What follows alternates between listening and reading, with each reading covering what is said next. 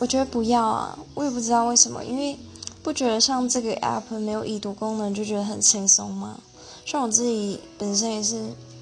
就算有已读功能啊，我也是全部我讯息习惯先看，但我不一定会当下回。但是不了解的人可能会觉得，诶，这可能他点开来看，会觉得，诶，你怎么还没回我？对，但其实没有，我只是晚一点回。